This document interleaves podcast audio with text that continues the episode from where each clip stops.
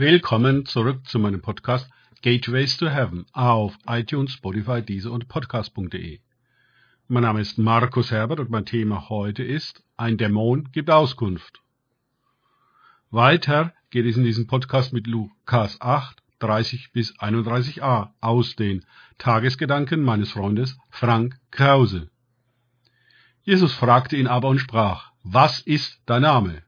Er aber sprach, Legion, denn viele Dämonen waren in ihm gefahren, und sie baten ihn, dass er ihnen nicht gebieten möchte, in den Abgrund zu fahren. Lukas 8, 30 bis 31a.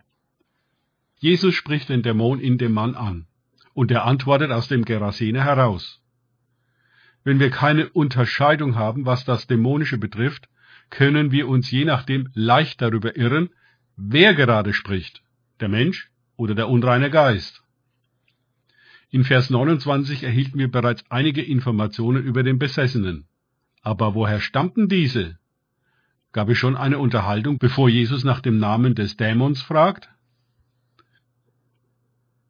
Die Antwort der Dämonen nennt uns keine Namen, wie wir Namen tragen, sondern eine Funktion. Wer schon mal eine Dämonenaustreibung miterlebte, der hat vielleicht gehört, dass die Geister sich nach Eigenschaften oder Positionen benennen. Zum Beispiel nennen sie sich Eifersucht oder Furcht und pochen auf Berechtigungen, in einem Menschen zu wohnen. Wenn Christen, die sich mit ihnen anlegen, sich ihrer eigenen Position und Macht in Christus nicht bewusst sind, werden sie von den Dämonen verspottet oder Schlimmeres.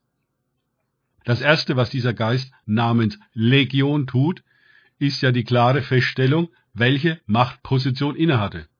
Jesus, Sohn Gottes des Höchsten, Lukas 8, 28. Er ordnet sich ihm ohne Widerstand unter und bittet um zwei Dinge. Dass Jesus ihn nicht quält und ihm erlaubt, statt in den Abgrund in die Schweine zu fahren. Und Jesus erlaubte es ihm.